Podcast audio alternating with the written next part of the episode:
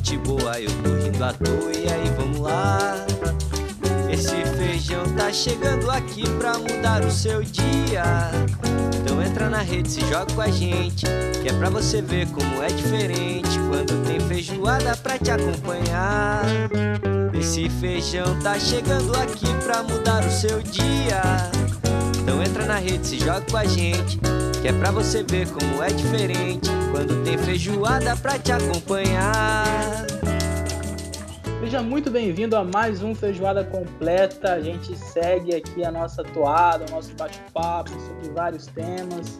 Se você não conhece feijoada, ó, vou te falar que já teve conversa sobre música, sobre religião, sobre astronomia, sobre veganismo. E hoje a pauta no Feijoada Completa é futebol feminino. Quem está com a gente é a jornalista Cecília Quevedo, que ela escreve sobre o assunto, ela se interessa sobre o assunto, vai trazer para a gente um panorama geral da modalidade do Brasil, como é que está isso em nosso país, também como é que está o futebol feminino no mundo, né? Falar de competições, atletas, como é que está aí o, o, a, a, atualidade. Estou é, aqui com o Vinícius de Paula, o Matheus segue aí na, na batalha, aí na, na correria do trabalho, é, certamente estaria conosco, mas tá na correria, não consigo comparecer. Vinícius, como é que você tá, meu amigo? Aqui quem fala é Luiz Felipe Pereira, sou jornalista e esse é o Feijoada Completa. Vinícius, fala aí. Olá, olá, bom dia, boa tarde, boa noite, boa madrugada para você que acompanha o Feijoada Completa. É, hoje falando de um tema muito legal. Uh, a gente que cresceu vendo Marta, Cristiane, Formiga, né, dando um show de bola, show de habilidade, de, de velocidade e de futebol da maior qualidade. E agora estamos adiante de uma nova safra, de uma nova fase que o futebol feminino brasileiro é, começa a viver e o futebol feminino mundial que também começa a um crescente interesse cada vez maior né, uh, no, na modalidade e estamos aqui com um especialista na área para a gente bater aquele papo e saber melhor. Muito obrigado pela sua participação, Cecília. Ah, eu que agradeço, um prazer enorme estar aqui e principalmente de ter essa oportunidade de falar sobre a modalidade. A gente, assim, que trabalha com futebol feminino, seja quem está em campo, na beira de campo, ou enfim, trabalhando em torno, a gente sempre enxerga muito que a visibilidade é muito importante para poder impulsionar a modalidade. Então, muito bacana esse espaço de vocês também. Cecília, começando então né, o nosso bate-bola aqui sobre futebol feminino. É, o Vinícius falou na fala dele de da gente ter visto, né? É, se a gente olhar lá na década de 90, tipo, tinha a Cici, se não me engano, tinha a própria Formiga, né? Que ao longo do tempo acabou virando uma veterana. Como é que tá hoje a modalidade no nosso Brasil? Porque a gente via muito boas campanhas em Olimpíadas, sempre ali beliscando alguma coisa e tal, mas o brasileiro é muito de momento, né? Acontecia aquela situação de ir bem, conseguir um bronze, conseguir uma semifinal e depois esquecia. É, é, é, essa campanha ao longo dos anos, boas trajetórias em Olimpíadas, serviu para a gente ter um, um campeonato estruturado em nosso país? Como é que as coisas estão hoje? Olha, dentro do Brasil, falando em aspecto de campeonato, a gente ainda está engatinhando muito, sabe? O primeiro campeonato começou lá nos anos 90, se eu não me engano, 1991 foi o primeiro, enfim, porque eu imagino que muita gente deve saber que o futebol feminino passou por um grande período proibido aqui no Brasil, né? E foi ser legalizado, enfim, começaram as competições mais ou menos nos anos 90 e depois anos 2000 e tal, mas tiveram muitos hiatos, assim, foi muito de começar e daqui a pouco, por falta de verba ou mesmo por falta de vontade das confederações e das federações, tinha um período de hiato e agora, há uns dois anos atrás, quando a CBF resolveu aplicar uma coisa que na verdade veio da Comebol também e está vindo também da FIFA, enfim, é uma, uma, um movimento das grandes federações de tornar obrigatório isso de, dos clubes hoje em dia. Os clubes que são da Série A do futebol masculino tem que ter um time feminino, tem que manter uma equipe feminina. Então, isso, que foi uma coisa que veio de 2018, foi uma coisa que ajudou muito a crescer, mas assim, ainda está engatinhando. A gente percebe muitos clubes assim que realmente só fazem por ser obrigado, de modo que não remuneram as jogadoras corretamente, e existe muito um problema de estrutura, sabe? Então, eu acho que a gente ainda está engatinhando muito. Tanto é que as jogadoras de pontas que vão para a seleção são pouquíssimas que atuam atuam no futebol brasileiro. Né? Inclusive, é, é, Cecília, eu tenho uma curiosidade aqui para falar com vocês, depois vou seguir com uma pergunta. Aqui em Portugal, a gente tem uma liga é, semiprofissional, tem 12 clubes e existe desde a década de 80, né? mais precisamente em 85.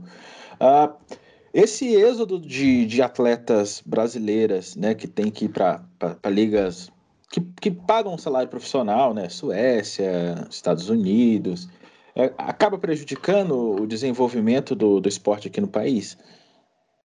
Eu acho que prejudica e assim, é, não só o fato das jogadoras irem para lá, porque assim, é, como é que eu posso explicar? Isso também acontece no masculino, é um movimento natural, essa questão do êxodo do, das brasileiras e do como dos brasileiros irem lá para fora. Mas o problema é que aqui, enquanto masculino, existe, por exemplo, uma, versão, uma visão mercadológica disso. Do tipo, o Flamengo, por exemplo, a reestruturação econômica que aconteceu dele muito se deveu às joias da base que eles conseguiram vender. Então, eles consideram uma coisa muito rentável esse, essa questão do êxodo no masculino. Então, você investe na base. Muitos times hoje em dia, inclusive, por causa da pandemia, no Campeonato Brasileiro Masculino, muitos deles estão, enfim, jogando com muitos jogadores da base. Então, assim, eu acho que o problema em si não é o fato das brasileiras de repente irem jogar lá fora mas elas irem porque não existe outra opção e aqui no Brasil não se tem essa visão de nossa, olha que legal, vamos formar meninas para poder vender e aí para poder, enfim, lucrar com isso. Não existe nem isso, nem esse tipo de preocupação mercadológica, sabe? Cecília, um, um pedaço da sua fala anterior me chamou a atenção. É, você falou que por um tempo o futebol feminino foi proibido de, de ser praticado no Brasil. É, como aconteceu isso? Foi alguma coisa de legislação, alguma coisa mercadológica? De que forma aconteceu isso? Então, já existia, mesmo quando era legalizado, uma certa pressão da sociedade conservadora, assim, por proibir o futebol feminino, por achar, existia uma, uma ideia de ser um esporte masculinizante, né? De que, e, e eram umas teorias muito loucas, como, por exemplo, se a bola bater no, no, na barriga da mulher, o que acontece durante o futebol, ela poderia ter problemas para ter filhos, enfim, elas ficariam embrutecidas. Então, eu acabei de olhar aqui certinho, foi no dia 14 de abril de 1941 que o Conselho Nacional de Desportos é, baixou um decreto-lei que proibia a prática de, de, futebol feminino no país todo. E para você ter uma noção, desde 1941 ficou foi vigente até 1983. Então foi muito tempo, sabe? E o que é uma coisa muito estranha que às vezes as pessoas não pensam é que a gente nesse período todo foi muito o país do futebol, sabe? Conquistou várias Copas no masculino.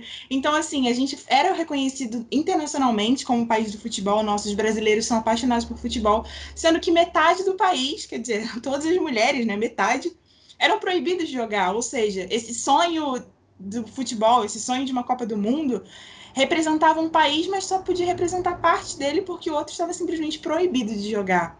E assim, 83 foi ontem, sabe? Não faz assim tanto tempo, se você olhar historicamente. E assim, eu acho que, aproveitando essa questão, essa coisa de ser muito recente é uma coisa muito marcada no Brasil, mas também em todos os países, sabe? Porque a primeira Copa do Mundo foi realizada em 1991, sabe? É muito pouco tempo. Então, Cecília, entrando nessa questão aí de, que, de haver realmente uma restrição na prática, você acha que, de modo geral, isso aconteceu em todo o planeta e acabou meio que direcionando uma pauta de costume, né, vamos dizer assim, em relação ao futebol feminino? É, a primeira Copa que você comentou né, foi em 91. É, nessa, nessa ocasião, em 91, o Brasil ele chegou a participar, porque a gente sabe que na modalidade masculina ele é reconhecido por participar de todas as Copas, né? Você tem algum histórico aí dessa primeira participação, de como foi? Então, elas participaram Inclusive, é bem curioso, porque assim, aqui no Brasil, como estava começando muito, e é interessante porque quem estimulou o Brasil a participar dessa primeira Copa do Mundo, a formar uma seleção, foi o João Avelange, uma pessoa que, assim, antes de eu estudar um pouquinho mais a fundo, eu nunca imaginaria que ele seria um entusiasta da seleção feminina, mas acabou sendo, ele estimulou essa participação. E assim, foi quase o time todo composto por um time aqui do Rio de Janeiro chamado Radar, que, enfim, foi tanto para o torneio experimental, que foi dois anos antes, é, que foi em 1989, quanto para a Copa do Mundo. E é muito interessante, assim, é, porque as mulheres que jogaram a primeira Copa do Mundo feminina, elas ainda estão vivas, né? Não é como os, os, que jogaram a primeira Copa masculina, elas estão vivas. E assim, é muito interessante porque elas contam que era uma coisa extremamente amadora, no sentido de que nem sempre tinha uniforme, elas tinham que lavar o uniforme para usar, não existia, tipo, como acontece hoje em dia, que é um para cada partida. E chegaram lá, não tinha todas as refeições que elas tinham direito, elas tiveram que, enfim, foi, foi, foi uma confusão, sabe? Que aos poucos conseguiu se estruturar um pouco melhor até chegar ao ponto que a gente está hoje, que, enfim, esse ano, inclusive, foi muito histórico, porque pela primeira vez a CBF determinou que o futebol masculino e o futebol feminino vai ter o mesmo valor de salário, né? No caso de diária de futebol, de seleção. O que eu achei que foi assim bastante histórico, um avanço muito importante. Cecília, sobre essa questão dos salários, Uh, como é que você enxerga todo esse movimento contrário que existiu sobre não, não, ter, não ter equidade de salários entre homens e mulheres? Eu queria saber primeiro também a sua opinião, né? Se você concorda ou discorda. E, e como é que você está vendo isso? Você acha que isso é algo que vem para ficar?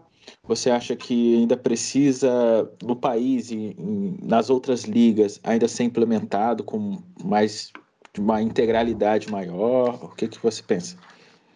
Olha, eu acho que assim, quando a gente fala sobre equiparar salário, é, é uma diferença muito gritante.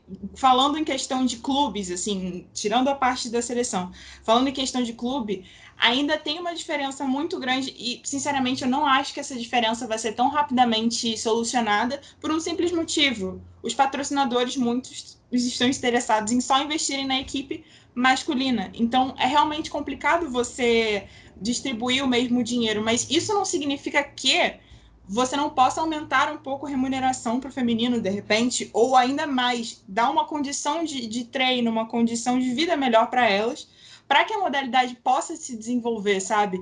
E eu acho que aqui no Brasil, falando dessa parte de salário e de patrocínio, a gente tem uma crença de que para dar certo o futebol feminino, você teria que investir milhões e tal. E agora, pequenas iniciativas de, de patrocínios agora que estão surgindo, principalmente nesse último ano durante a pandemia, está mostrando que não, na verdade, você não precisa de tanto assim. Por exemplo, eu participo de um projeto, que é o Joga Amiga, é um projeto sem fins lucrativos, enfim, de muitas plataformas. A gente cria mapas para mapear o, os times de futebol feminino pelo Brasil, também faz alguns treinos. E aí a gente decidiu investir no IBIS, o time lá de Pernambuco, o famoso pior time do mundo, para terem o primeiro time próprio de futebol feminino. E assim, elas precisavam de 10 mil reais para se manterem durante a temporada toda, sabe?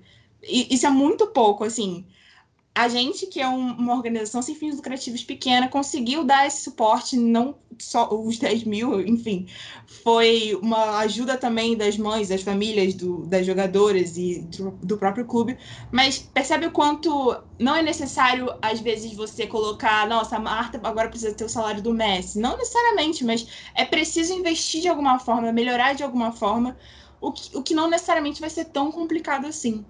Agora, essa questão também da remuneração tem muito a ver com a questão dos adeptos, né? Acho que o futebol feminino precisa cada vez ter mais adeptos para ter mais interesse, para ter né, cada vez mais dinheiro entrando, né? De, de uma forma uhum. mais orgânica, vamos dizer assim. Mas, e nesse sentido, você tem observado um aumento de interesse, um aumento de público nos jogos? Uh, você tem números assim? Então, na questão de público, agora a gente não tem muito como, como mensurar, sabe? Verdade.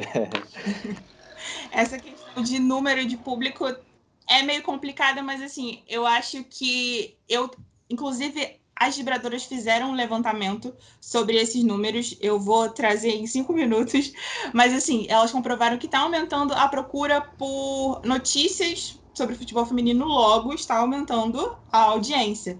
Mas, assim, sobre essa questão de, ah, não, para ter mais investimento precisa ter mais público, mas eu acho que é meio você tentar descobrir o que, que vem antes, se é o ovo ou se é a galinha. Porque também, se você der mais investimento, no sentido de, de repente, você colocar as jogadoras para jogarem, são hoje em dia até que melhorou nesse último ano, mas até então era muito difícil, por exemplo, um time jogar no estádio principal. Por exemplo, o Flamengo não jogava na Gávea. O Flamengo jogava no Cefam, que é um lugar mais distante, enfim, menos acessível, sabe, para a maior parte da cidade. É, o do Botafogo também não joga no Newton Santos, Vasco não joga em São Januário. Então, enfim, eu tô falando o que eu sei aqui do Rio, mas por todo o país também a maioria não joga nos estádios principais. Ou seja, de repente, se eles investissem em usar o estádio principal, uma coisa que, que seria básica, de repente, será que não viria mais é, público? Se eles investissem numa transmissão, será que mais gente não assistiria? Então, eu acho que é meio assim: o que, que vem antes, sabe? Será que é o público que vem antes ou o investimento? Eu acho que não, não, não tem muito, essas coisas acabam andando juntas, sabe? Sim, tem que haver um interesse maior, certo. então, dos clubes, né? A Copa da França foi a maior de 2019 foi o maior público já registrado. E assim, foi a Copa que teve mais investimento. Então eu acho que deu para mostrar que existe um público interessado naquele produto e que basta você saber vender, sabe? Eu acho que é muito isso. Se você for parar para pensar assim, desse ponto de vista de investimento e público, é, por exemplo, o basquete, que hoje em dia é um, um dos esportes mais populares do mundo, ele começou muito como um esporte universitário e tal, e aí o, a ESPN e, se eu não me engano, a Nike, posso estar até falando besteira, começou a investir no basquete e aí se tornou o show que é hoje em dia, sabe? Então eu acho que para a evolução de um esporte, ela não depende só de popularidade, depende do investimento que vai trazer a popularidade. Uma coisa caminha junto com a outra. Perfeito, Cecília. É, agora, em relação à imprensa, né? Você é jornalista, é, queria um, um posicionamento seu, um, alguma observação, alguma pontuação sobre o papel da imprensa. Estou com uma matéria aberta aqui do dia 21 de outubro, que é a seguinte: São Paulo faz 29 a 0, captando o Taboão desabafa. Nem uniforme a gente tem.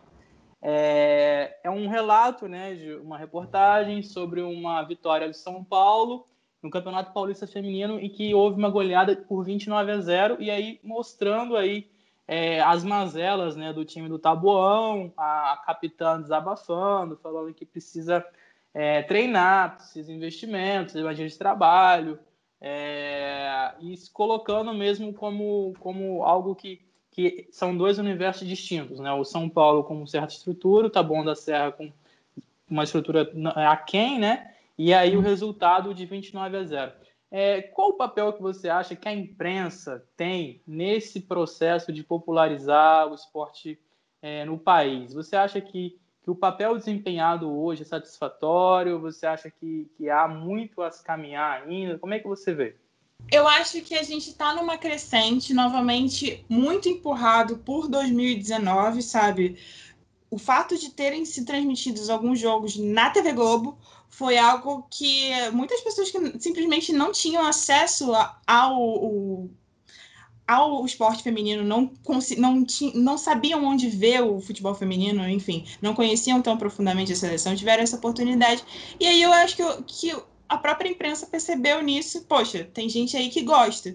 Mas eu acho ainda que é menor, assim, por exemplo, você não tem nenhum tipo de programa que hoje em dia na televisão no ESPN você tem a ESPNW, que enfim contempla todas as modalidades femininas, mas você, por exemplo, não tem nenhum programa específico para isso. Mas eu acho que, assim, as TVs também estão começando a investir nisso. Por exemplo, a Band agora está transmitindo o Campeonato Brasileiro e formou uma bancada totalmente feminina de narradoras e comentaristas, que é muito importante. Inclusive, isso de o fato de terem mulheres também trabalhando com o futebol acaba que eu acho que não é necessariamente diretamente relacionado no sentido de que, ah, não, se uma mulher está lá, vai ter uma programação sobre futebol de mulheres, mas acaba sendo uma porta que se abre, sabe? Porque você vai começar a pensar sobre representatividade, a mulher, obviamente, vai pensar sobre representatividade. Então, acho que acaba vindo naturalmente, sabe? Ainda tem muito que se caminhar, mas eu acho que, por exemplo, a Band, por ter tido essa decisão de transmitir o, o Campeonato Brasileiro e ter se reforçado, sabe? Ter reforçado seu time de comentaristas já ajudou muito. A Globo, eu acho que, enfim, como é a maior televisão do Brasil, poderia até dar mais espaço, mas assim, também existem muitos blogs e sites pequenos que estão surgindo aí e, enfim, estão ajudando a, a, disseminar as notícias, estão ajudando a disseminar o futebol feminino, mas eu acho que a imprensa tem um papel primordial, sabe? Porque aquela menina lá do, sei lá, lá do interior, interior do Brasil, ela precisa saber que existe futebol feminino, que jogar futebol é uma opção para ela, e se ela quiser, ela pode seguir esse sonho, sabe? E a imprensa pode ser quem vai levar até ela isso, sabe? Já que de repente na cidade dela não vai ter uma escolinha ou não vai ter um clube que aceite, enfim. Então eu acho que o papel da imprensa é primordial. E falando, Cecília, sobre o papel das mulheres no, no esporte, né, na cobertura e no próprio futebol, né? A gente praticamente, pelo menos na seleção brasileira, demorou para ter uma treinadora né, da equipe, agora tem a sueca, né, a Pia Sandhag. Uhum. Uh, e as treinadoras brasileiras, como é que você, a gente tem muitas treinadoras ou ainda é um espaço dominado pelos homens também? Eu acho que, assim, a questão. Hoje teve a, tem a Pia, mas também já teve a Emily, que, enfim, ela eu acho que quebrou, principalmente. Foi, assim, um, uma quebra de paradigma, porque não havia nenhuma, então surgiu a Emily. Ela teve uma passagem até rápida, foi muito criticada, porque, enfim, ela substituiu o Vadão, entrou, teve alguns resultados negativos e voltou o Vadão, então foi algo bem estranho. Mas já foi uma quebra de paradigma. Hoje em dia, cada vez mais técnicas estão tendo essa oportunidade, mas novamente eu acho que ainda falta muito, sabe? Mas eu acho que, que vai ser um caminho natural, sabe? De cada vez terem mais mulheres, porque é aquilo, se a menina não joga, ela não vai ter vontade de ser técnica, sabe? Um tempo atrás, eu entrevistei uma, uma jogadora que teve já técnicas femininas, técnicas mulheres, aliás.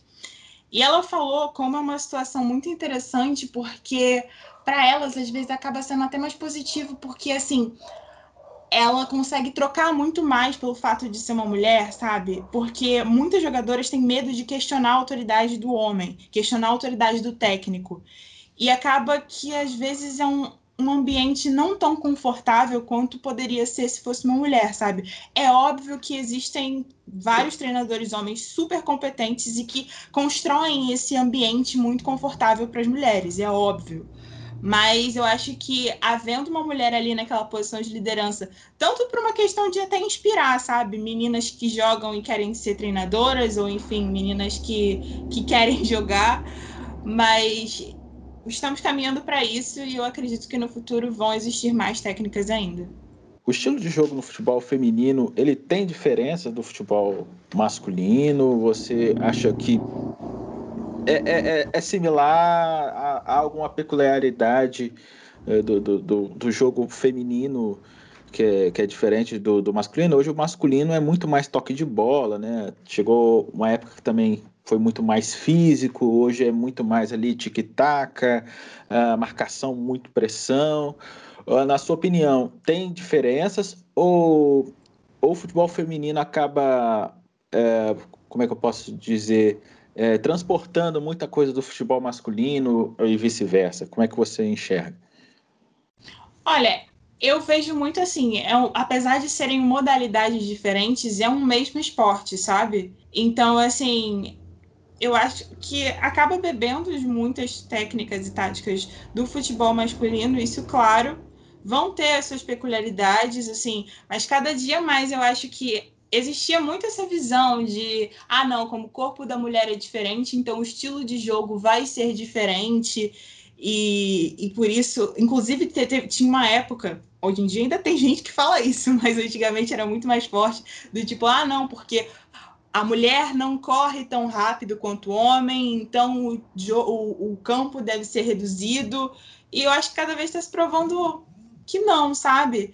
É até muito pelo movimento de que está começando a se construir uma base, ou seja, você está começando a formar uma mulher para ter um corpo de atleta, um corpo que vai ser capaz de, de correr mais velozmente, que vai ser capaz, enfim, de de fazer um, o que o masculino faz, sabe? Então, de repente, hoje é um jogo um pouco mais lento, mas eu acredito que isso também vai chegar uma hora que vai ser perfeitamente igual, sabe? Inclusive, tem alguns times que vão ser iguais, entende? Eu não vejo tanta diferença nesse aspecto, sabe? Certo, Cecília, certo. só pontuando o que você falou, é, acabei pensando no vôlei, né? Que assim, na minha opinião, o vôlei, é, é, o feminino acaba sendo até mais técnico do que o, o masculino. É, tem uma jogada chamada China, se não me engano, que é a passagem por trás, né? Quando a levantadora joga. E aí é uma coisa que só tem no feminino e eu acho talvez que, que a modalidade do vôlei feminino ela se torna mais técnica, se torna mais, mais vamos dizer assim, combativa do que o próprio masculino. Essa é uma visão muito minha, né? Não sei se, se, se vocês uhum. concordam ou discordam. Falando de campeonato brasileiro, é, a gente tá, tá, com as semifinais aí, né? E vejo que Palmeiras, Corinthians, São Paulo e Havaí são semifinalistas. A gente tem talvez aí uma coisa do, do próprio é, eixo sul-sudeste, né?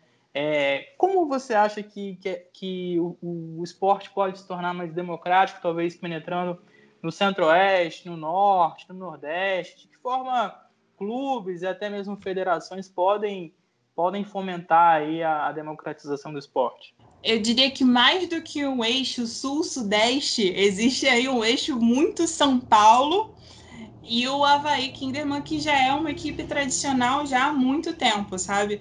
Eu acho que a gente tem uma diferença muito grande entre São Paulo e outros estados. A Ferroviária sempre foi um time, um, uma equipe que investiu no feminino. O Corinthians está numa crescente muito grande. O Palmeiras até surpreendeu, mas também está indo nesse ritmo.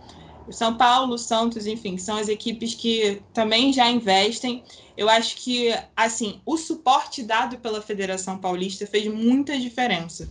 Assim, agora, é, quem era é, coordenadora da, da Federação Paulista de Futebol Feminino, da parte do futebol feminino, era a Aline Pellegrino, ex-jogadora da seleção, que hoje em dia foi para a CBF. E assim, eu acho que todo mundo que acompanha a modalidade reconhece muito que ela foi um divisor de águas, sabe? Por, enfim, tá ali, cultivar essa relação com os clubes, de, enfim, estruturar melhor o campeonato, dar mais condição para os clubes e, enfim, cobrar também dos clubes uma melhor condição. Então, eu acho que é um trabalho que a CBF tem que chegar junto dos clubes, das federações e também cobrar, mas eu acho que também parte um pouco de cada federação para democratizar em todo o país, eu acho que, enfim, passa por vários, vários aspectos, sabe? Desde você ter uma parte mais governamental de, de escolas investirem em, em, em educação física mais voltado para as meninas, sabe? E, e até a, a CBF está mais rígida com, por exemplo, distribuição da, da renda para as federações, para ter certeza que elas vão aplicar no futebol feminino, até, enfim, os próprios clubes enxergarem isso como uma modalidade mais rentável, por exemplo, para o Corinthians é uma modalidade rentável e para outros clubes também está se tornando. Então, eu acho que são muitos fatores, sabe? Eu não, não saberia dizer, nossa, se fizer isso, vai democratizar no país todo, sabe? E também passa muito por, por de repente, um machismo das dos diversas partes do país, sabe? É, de não estarem acostumados a ver um futebol feminino, não estarem acostumados a meninas jogarem, então isso dificulta mais ainda, sabe? Eu não, eu não saberia dizer exatamente o que, que poderia ser feito para democratizar, mas acho que são muitas coisas. É, tentando também é, comentar né, essa pergunta do Felipe, é bem complicado, né? Se a gente observar o futebol femi o futebol masculino, ah, também que, que já tem mais tempo, já tem mais estrada, já tem mais estrutura, que tem adeptos, né? Que, por exemplo, você pega um clube do Remo lá no, no Pará, você tem milhares de adeptos. É, ainda é desequilibrado, né?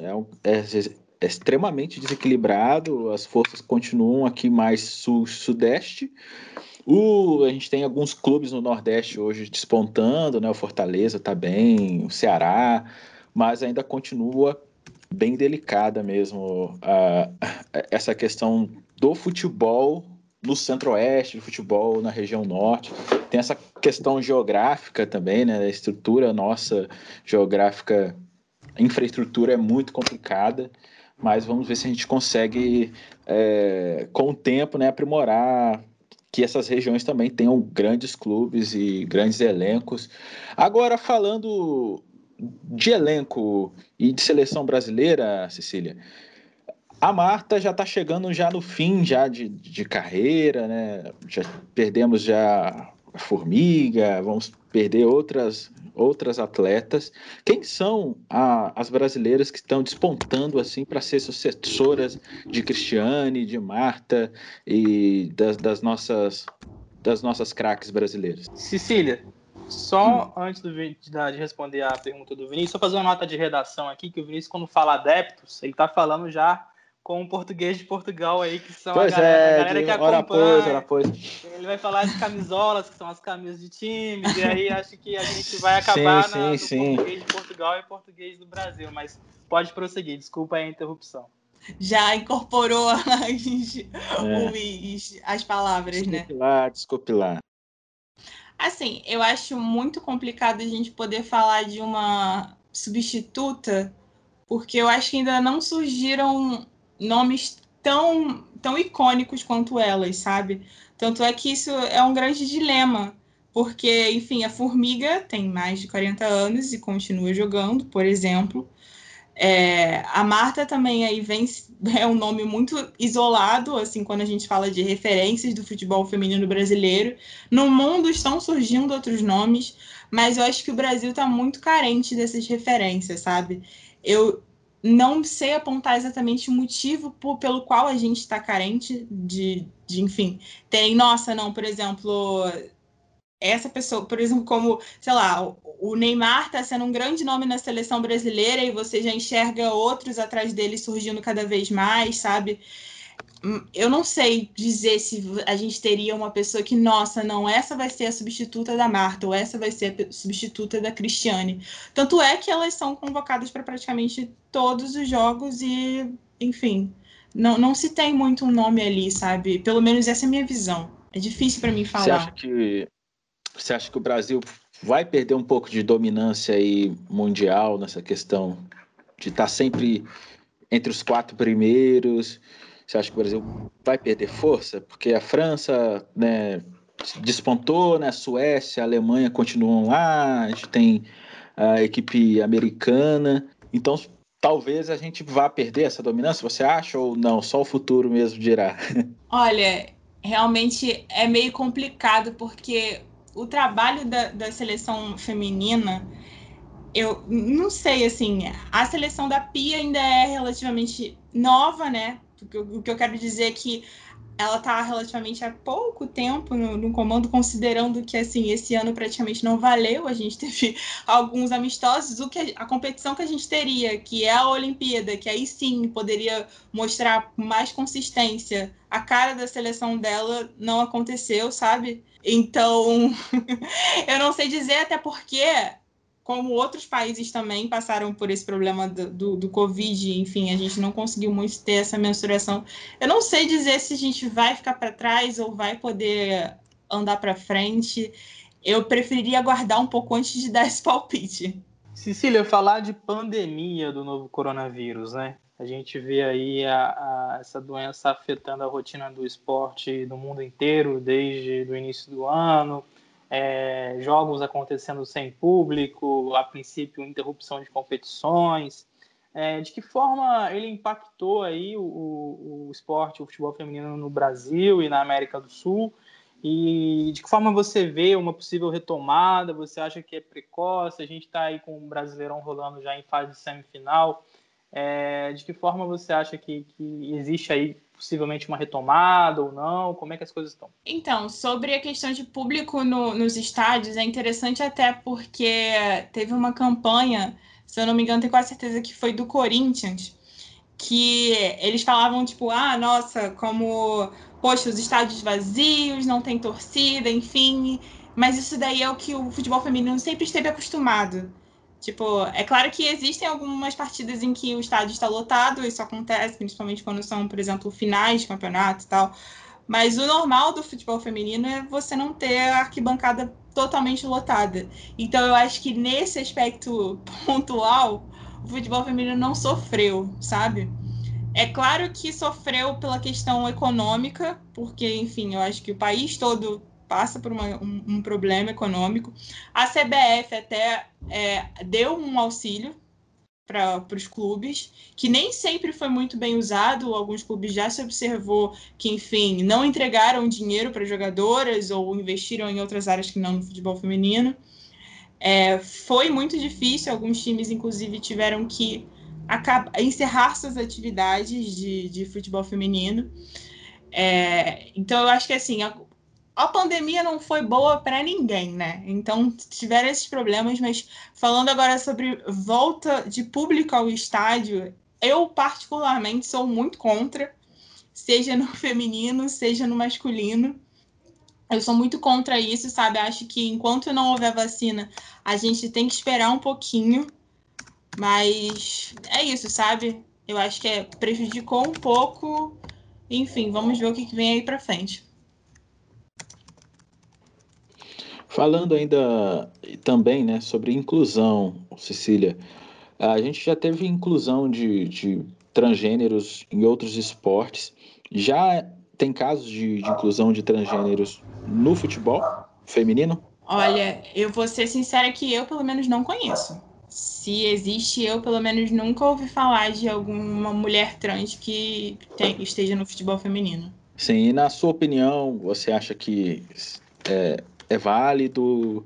O que, que você pensa? É, eu acho que, assim, por exemplo, o caso da, da Tiffany, né, que eu acho que é o mais emblemático que a gente tem aqui no Brasil, que é a mulher trans que joga vôlei, enfim, por uma equipe feminina, eu acho que provou que, assim, a gente tinha muito na nossa cabeça isso de que, nossa, não, trans não pode jogar, principalmente quando é uma mulher trans, ou seja, que, que nasceu no corpo de um homem e, enfim, é uma mulher trans, é, que, nossa, não, porque ela vai ter muito mais força e que ela vai ter várias outras, entre aspas, vantagens sobre as mulheres cis mas já se provou que não, sabe? Então eu acho que não seria um, um, um, problema. Não é como se, nossa, a Tiffany fosse super mais forte que, que as outras jogadoras, ou até porque existe, elas passam por uma regulação hormonal, né? De forma que, por exemplo, o nível de testosterona da, da, da Tiffany não é igual ao de um homem cis, entendeu? Então eu acho que isso não seria um problema assim muito grande. Cecília, vamos falar então do futebol feminino no mundo, né? Queria aí já jogar uma, uma uma pergunta aí que talvez seja tenha várias possibilidades aí de resposta, mas vamos, vamos tentar. Posso Queria só te interromper rapidinho para dar uma lá. informação mais certa? Claro, claro. Eu claro. acabei de, de olhar aqui, na verdade, existe sim o caso de uma mulher trans jogando futebol feminino. Não é aqui do Brasil, é na Austrália. Hannah Monsey, de 28 anos, ela foi autorizada a participar do campeonato australiano feminino isso foi em 2018, então sim existe. Ela vinha lutando já há muito tempo assim para ser aceita nas ligas e finalmente conseguiu. Então existe esse caso. Mas aqui no Brasil, pelo menos, eu não tenho conhecimento. Perfeito, Cecília, obrigado. Eu não sei se. Uh, agora deixa eu, eu falar aqui com a Cecília também. É sobre a Hannah, não sei se é o mesmo caso, mas eu acho que ela teve um problema com handball, se não me engano. Uh, muitas da, da, da, das próprias colegas não queriam aceitá-la no time, houve esse problema. Mas se ela se integrou agora no futebol, é bacana.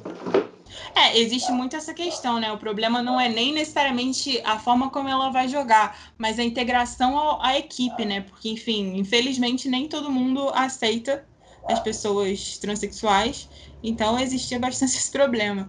Mas, enfim, que bom que pelo visto ela conseguiu se integrar bastante.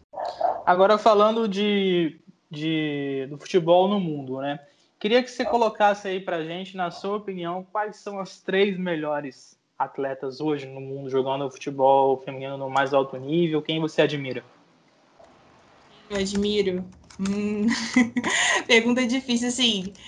Eu tenho como minha favorita de todas, mas aí eu acho que já passa muito, não só por uma questão de campo, mas uma questão extra-campo, que é a Rapinoe, que, enfim, eu acho que ela é um, um símbolo para o futebol feminino. É claro que ela joga para caramba, enfim, foi campeã mundial, mas ela tem uma visibilidade, enfim, a voz dela ela sabe se fazer ouvir muito bem.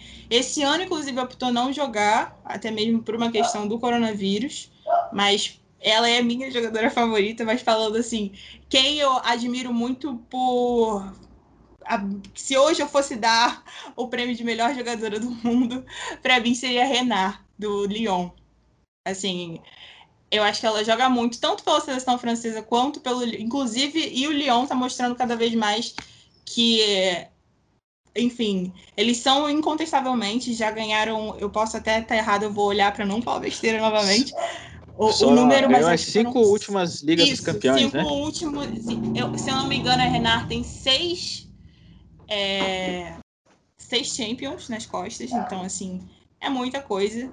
E para mim, ela é a melhor jogadora da atualidade. Isso, ela tem cinco. Cinco Liga dos Campeões da Europa. 2012, 2015, 2016, 2017, 2018. 2018 e essa agora, então são seis. É, eu tô vendo aqui, parece que é, tem uma alternância aqui entre clubes franceses e clubes alemães, né? Houve uma época que também a Liga Sueca era muito forte. Parece que a Liga Americana também já é bem forte né? É, Mas... Então, a questão da Liga Americana é muito interessante até a gente falar, porque, na verdade, a Liga Americana tem muitas jogadoras boas, mas não chega a ser uma liga muito competitiva. Porque o que, que acontece? Primeiro que ele não tem ascenso nem descenso, não tem primeira e segunda divisão. É, são poucas equipes e é uma, um campeonato montado meio que para montar uma seleção, sabe? é uma, um campeonato pensado em a gente vai formar jogadoras, vai treinar jogadoras para poder tirar elas dali e montar uma seleção americana, que vem funcionando bastante considerando o número de, de, conquistas da seleção americana. Mas assim, em questão do campeonato, ele não chega a ser competitivo, sabe? Não é aquele campeonato, meu Deus, que emoção, sabe? Você falou da Renard, né? Eu lembrei da Copa da França, né? Como você tem falado ao longo da entrevista de 2019, que o Brasil acabou sendo eliminado para as zonas da casa. A Renard é, foi uma das protagonistas, né? Do, do jogo ali da, da, disputa e foi uma coisa bem, bem única, né? Que foi um, um uma transmissão é, ao vivo, quatro da tarde, um dia de semana, se não me engano, um sábado, e todo mundo acompanhando e torcendo, aquela coisa toda, realmente todo mundo muito envolvido. É, o que, que, você acha que, que o Brasil poderia, é, talvez, trazer para o jogo dele? Porque a gente tem, assim, sem querer também, sempre fazer aquela coisa do masculino e feminino, tentar levar a conversa muito no futebol feminino, mas fazendo esse exercício, olhando para o time do Tite, que ele está importando aí um modelo europeu, está querendo talvez é, aprimorar a questão de marcação, de toque de bola, de, de jogar compacto, fala-se muito nisso. É, você acha que, que no caso do futebol feminino é, existe a necessidade de incorporar um padrão europeu? Ou você acha que o Brasil ele, ele tem uma linguagem muito própria do futebol e talvez é, você se submeter a isso é perder a identidade? Olha, eu acho que quando a gente fala de seleção, a gente já incorporou muito da identidade europeia, tanto é que a nossa técnica é sueca, né? então, assim, eu, eu não, não, não vejo muito problema nisso. Eu acho que se for para sofisticar ainda mais o futebol brasileiro e isso ajudar também a, quando chegar numa competição internacional, jogar de igual para igual, coisa que, enfim, muitas vezes a gente não vê, acho bastante positivo e talvez esse seja o caminho. Queria uhum. ouvir de você como é que está aí a sua expectativa para os Jogos Olímpicos do próximo ano, que seriam esse ano, né?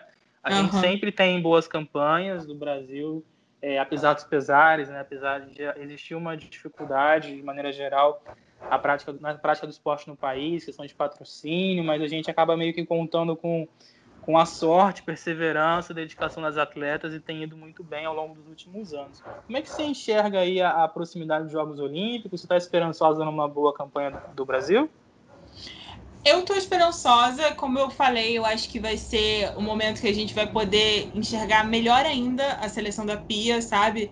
É, apesar das complicações que teve nesse ano de das competições serem canceladas e tal, já houveram períodos de treino na própria Granja Comari, enfim, em alguns jogos. Então eu acho que eu estou bastante esperançosa. Eu acho que o Brasil está vindo bem para as próximas Olimpíadas. Legal, ótimo. E em relação aí a, a, a, ao Campeonato Brasileiro, né? Você vê alguma favorita nessas quatro semifinalistas? Você falou que é um eixo São Paulo e Havaí, né?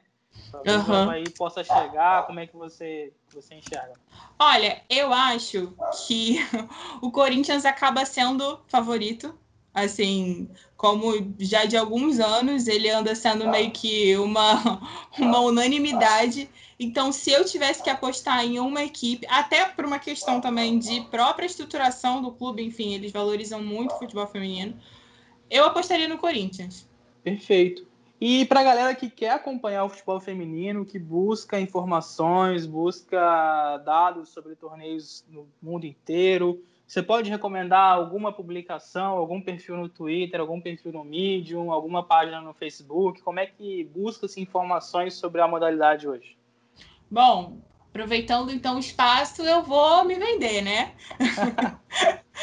Bom, eu participo de um projeto, como eu já falei, o Joga Amiga, que é um projeto multiplataformas, e um dos nossos braços é cobrir alguns jogos do futebol feminino. A gente tenta todos, porém, nós somos uma entidade sem fins lucrativos, então, assim, todo mundo que está lá colaborando, colabora por amor. Então, assim, mas conseguimos praticamente cobrir todos os jogos pelo Twitter, enfim. E alguns a gente cobre, inclusive, em loco, o que é bem bacana. É, mas existe uma enormidade de, de, de, perfis, por exemplo, o Planeta do Futebol Feminino também é muito bom. É, o Vibradores, que eu acredito que seja o mais conhecido, sabe? Eu acho que a rede mais forte assim de futebol feminino é o Twitter. Para quem quer assistir, existe a plataforma MyCujo, que transmite os jogos do, do brasileiro, e também o Twitter e o site da CBF. Esses são os caminhos mais simples para vocês encontrarem. E eu acho que é isso. E são vários blogs muito. Alguns pequenos, médios, enfim. Seria até injusto falar o nome de alguns e não falar o nome de todos, mas é isso. Mas se você tiver que seguir um, você já estiver com sua rede muito cheia, siga o Joga Amiga, vale a pena. Como é Joga Amiga? É, tem alguma coisa tudo junto, separado? Tem algum traço? Isso. É arroba Joga Perfeito, anotado. Inclusive, aproveitando então esse espaço já de, de marketing, não pessoal, né? Marketing da organização do Joga Amiga. A gente está com um projeto muito legal e que vocês entrarem em jogamiga.com.br vocês vão achar que nós lançamos uma plataforma de financiamento coletivo voltado para o futebol feminino. É, no primeiro momento, a gente está registrando clubes, sejam amadores ou profissionais, na verdade, equipes, né? não necessariamente clubes, as equipes de, de futebol feminino que precisem de investimento para ir à frente. E vamos também cadastrar empresas ou até mesmo pessoas físicas que estejam interessadas em é, impulsionar o futebol feminino. Então, o que a gente quer mostrar com isso muito é que é possível mudar, foi o que eu falei, não é preciso milhões para você é, apostar num time, apostar numa, numa equipe. Com vontade, a gente vai conseguir prosperar, sabe? Inclusive, o Guaraná Antártica está fazendo um movimento também muito legal. Infelizmente, eu não estou sendo paga para falar do Guaraná Antártica, estou só falando porque realmente é uma iniciativa legal. Procurando marcas que vão estampar as latinhas do, do Guaraná Antártica. E essas marcas têm que se comprometer com o futebol feminino. Tem que se comprometer para apoiar, para poder ganhar esse espaço publicitário. Então, enfim, estão surgindo algumas movimentações para mostrar que sim, é possível mudar o presente, não precisa ser uma Crefisa, não precisa ser uma Caixa Econômica Federal, é possível mudar o nosso presente do futebol feminino. Certo, entrando nessa pauta, né? Como você vê o futuro aí do futebol feminino? Já colocando essa perspectiva de ter mais é, possibilidades, mais empresas, mais pessoas acompanhando, pessoas nas redes sociais, é, campanhas positivas do Brasil, que, que isso, no, tava conversando isso com um amigo esses dias e infelizmente acaba sendo uma realidade, né? É uma frase talvez até um pouco polêmica, mas ele fala: o brasileiro não gosta de esporte, o brasileiro quer ganhar. E, uhum. e, isso acaba meio que fortalecendo uma, uma, modalidade, um determinado esporte, uma coisa do tipo. Como você vê o futuro do, do futebol feminino no nosso país? Você acha que, que o que a gente vive hoje é efêmero ou existe de fato uma crescente que torna o futebol popular não somente entre as mulheres, mas também entre os homens? Acho, e eu gosto muito de acreditar nisso, que não vai ser uma moda passageira, sabe? Isso vai vir para ficar, até porque a gente se questiona muito de por que isso não aconteceu antes, sabe? Por que essa popularidade? Porque, como eu falei, é, nós somos um país que é reconhecido como o país do futebol e que todo menino, quando cresce, quer ser jogador de futebol, assim, toda criança que sonha, todo menino, né, sonha em ser jogador de futebol. E por que, as meninas nunca poderam sonhar com isso, sabe? Poxa, como é que elas ficam assistindo jogo de Copa do Mundo, pinta a rua, faz tudo e não pode sonhar em ser jogadora também, sabe? Então eu acho que a gente começou a se fazer esse questionamento, que era um questionamento, inclusive, muito óbvio. Por que, que não pode? E eu acho que tem tudo para continuar, sabe? Eu acho que as escolas estão muito mais abertas hoje em dia a isso da menina poder participar, uma coisa que, por exemplo, na minha época, eu sou bem nova, eu tenho 22 anos, então, assim, não faz uns 50 anos que eu estive na escola. É, já era mais difícil isso das meninas jogarem, não era todo, toda escolinha que aceitava, ainda não é mas muito mais escolinhas aceitam. Existem escolinhas, inclusive, que têm times só para meninas. É, enfim, e também isso da questão da visibilidade, eu acho que inclusive o próprio mercado está percebendo que existe outros espaços para se anunciar, sabe? Não só no futebol masculino. E isso, como eu disse, do ponto de vista mercadológico, é muito positivo. Se você for parar para pensar, por exemplo, nossa, a, a Avon, que hoje em dia anuncia com a Marta. Pô, é um espaço que sempre esteve ali, eles nunca souberam aproveitar e agora estão sabendo. E, enfim, é, existe muita potencialidade no futebol feminino, sabe?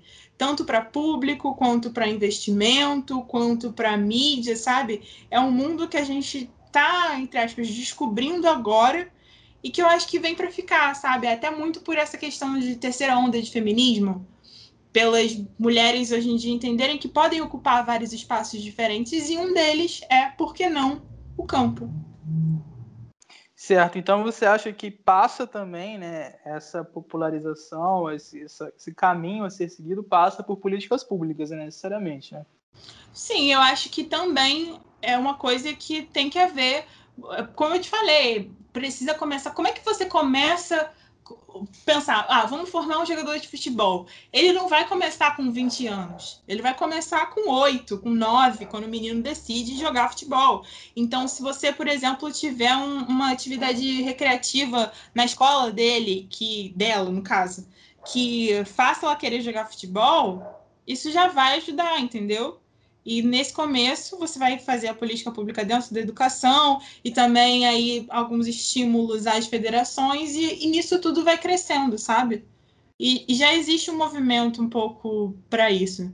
E eu acho que a tendência é só aumentar. Assim espero, pelo menos. É, Cecília, para quem está começando agora, tem uma filha que gosta de futebol, que joga e quer seguir carreira.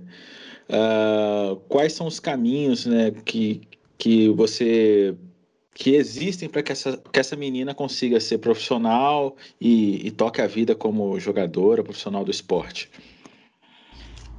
Olha, eu acho que eu não saberia apontar um caminho só, até porque isso depende muito de onde essa menina está surgindo, sabe? Por exemplo, aqui no Rio de Janeiro, a PSG Academy é muito forte que é uma escolinha do PSG e que tem times femininos.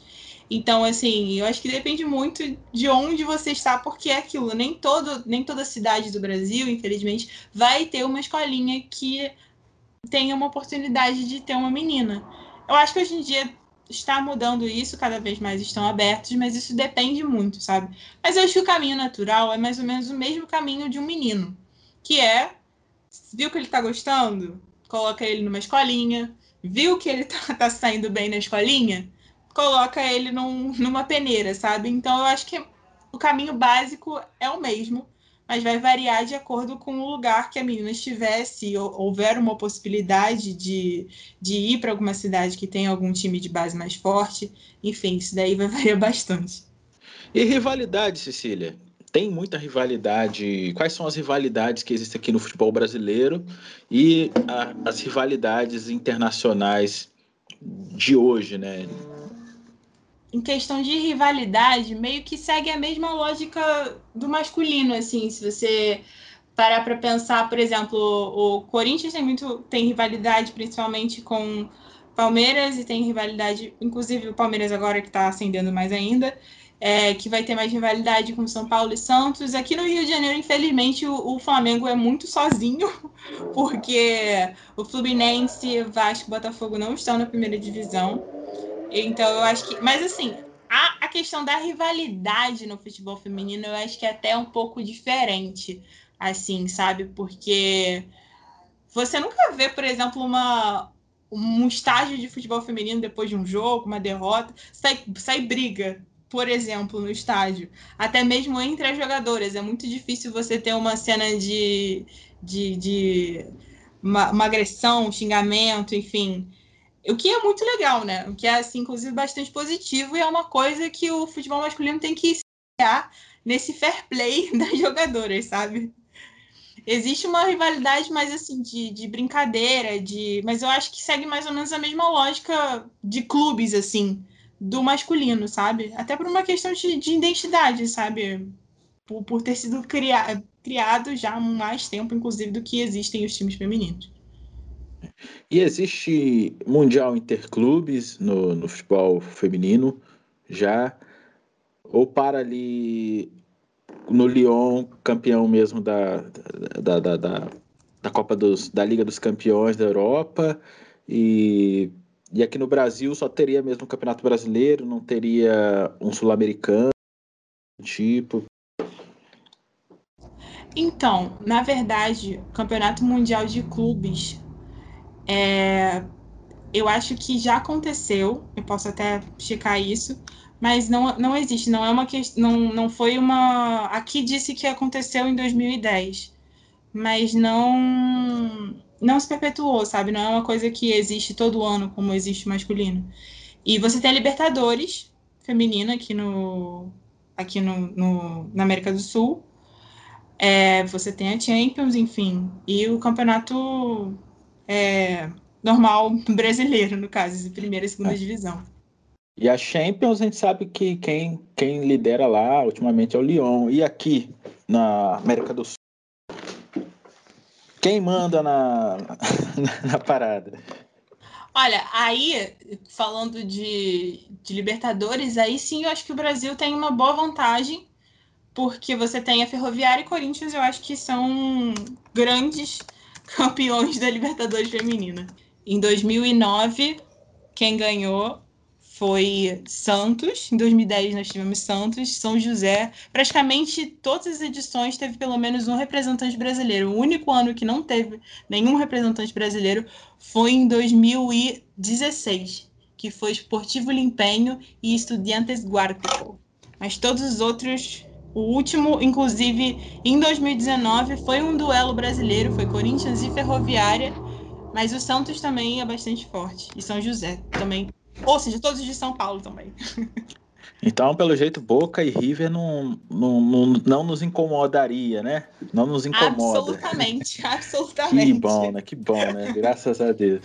Não, mas é, às vezes seria até bom, né? A gente ter um Boca e, e, River forte, né? Seria legal também. Sim, seria legal. Eu acho que seria, inclusive, falando de rivalidade, é uma rivalidade bastante saudável que a gente tem com a Argentina e seria bastante legal que se, se transformasse pro feminino também. Mas eu vou falar agora certinho. O, o clube que tem mais títulos é o São José, aqui do Brasil, de São Paulo, são três títulos. O Santos tem dois, o Corinthians tem dois e é, a Ferroviária tem um. Então, corrigindo, eu falei do Corinthians, mas é falando de história recente, porque o São José é o que tem mais títulos, são três: 2011, 2013 e 2014. Perfeito, Cecília. Queria agradecer a sua presença no Feijoada Completa. A entrevista está chegando ao final, a gente está aí um pouco mais de uma hora de bate-papo. É, muito obrigado, é um prazer ah, conversar agradeço. sobre essa modalidade que está em franco crescimento no Brasil. Queria que você voltasse mais vezes para conversar com a gente. É, a casa é sua aqui, pode ficar à vontade. E muito obrigado mesmo, foi um prazer. Ah, eu que agradeço. Muito obrigada pelo espaço, pela oportunidade. E é isso. Obrigada. É isso aí, vou tomar aqui a dianteira do Felipe, o feijoada completa já está chegando ao final. Uh, nós já, gravamos mais de 10 episódios, temos assunto aí para dar com pau. Uh, ah, se, quer, se você quer saber como é que eu, come, que eu comecei a torcer para Portuguesa de Desportos, tem lá, tem lá como é que um carioca ali da Clara, nascido em Volta Redonda, torce para Portuguesa. Tem lá, a gente tem papo aí com muita gente legal, tem papo sobre Bitcoin, tem papo sobre muitos assuntos e espero que você se delicie aí na nossa playlist e continue com a gente. Forte abraço, Cecília, muito obrigado, muito obrigado, Felipe. Um abração também para o Luiz Queiroz, que é o nosso editor de áudio, e para o Matheus Guzmão, que em breve estará conosco aí para fazer a nossa trinca de ouro aqui do, do Feijoada. Um abração para você e até a próxima. A feijoada vai começar, venha ver como é que tá. Tem só gente boa, eu tô rindo à toa e aí vamos lá. Esse feijão tá chegando aqui pra mudar o seu dia. Então entra na rede, se joga com a gente, que é pra você ver como é diferente quando tem feijoada pra te acompanhar. Esse feijão tá chegando aqui pra mudar o seu dia. Então entra na rede, se joga com a gente, que é pra você ver como é diferente quando tem feijoada pra te acompanhar.